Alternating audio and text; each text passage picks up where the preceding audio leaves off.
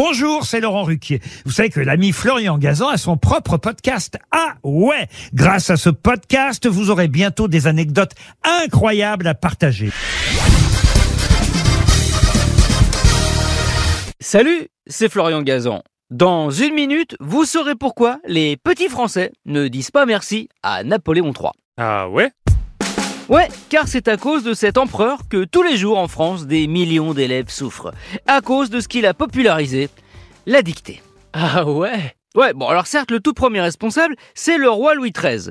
À son époque, la langue française étant alors un joyeux bazar, on écrivait les mots bah, un petit peu comme on voulait, il décide, ce bon roi, avec la création de l'Académie française en 1634, de mettre de l'ordre dans tout ça, et d'homogénéiser le français avec la publication de dictionnaires. Entre les différentes éditions, il va falloir deux siècles pour y parvenir.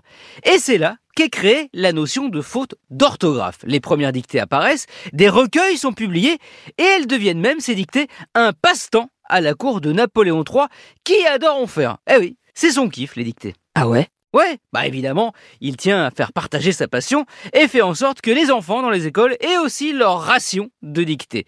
D'ailleurs, c'est pour faire un cadeau à son empereur de Marie que Génie demande à l'écrivain Prosper Mérimée de rédiger une dictée particulièrement compliquée.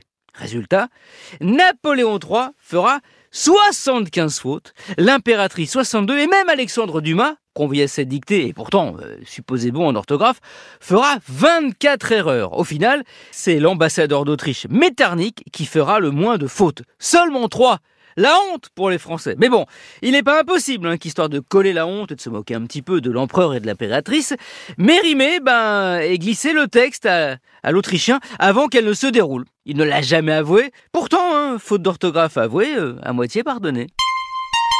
Merci d'avoir écouté cet épisode de Ah entièrement revu au correcteur d'orthographe. Retrouvez tous les épisodes sur l'application RTL et sur toutes les plateformes partenaires. N'hésitez pas à nous mettre plein d'étoiles et à vous abonner. À très vite